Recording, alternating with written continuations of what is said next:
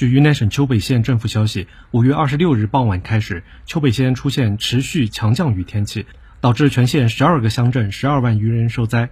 强降雨还引发多起险情造成四人遇难四人失联。